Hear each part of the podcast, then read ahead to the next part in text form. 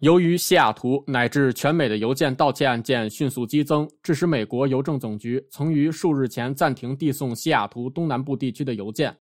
五月初，美国邮政总局发现一把万能钥匙被盗，并被用来访问九八幺幺八邮政编码地区所有人的邮件。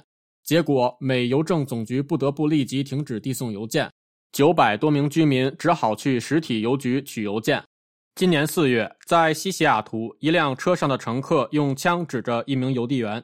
一位邮递员报告，今年三月，他在西雅图市贾金斯公园附近遭到持枪抢劫，劫匪还索要他的手机和工作钥匙。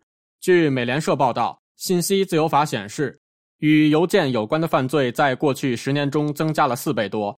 二零二二年发生了四百九十六起邮件抢劫案。根据这一报告。作案人员在绝大多数情况下都使用了武器。此外，报告还发现有三十一名邮递员在抢劫中受伤，一名员工甚至被杀害。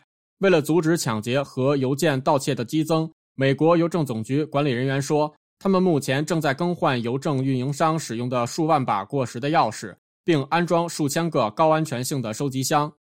邮件盗窃罪最高可判处五年监禁。拥有、隐藏或处置财产，最高可判处十年监禁。美国邮政官员说，第一次攻击最高可判处十年徒刑，以后再犯最高可判处二十五年徒刑。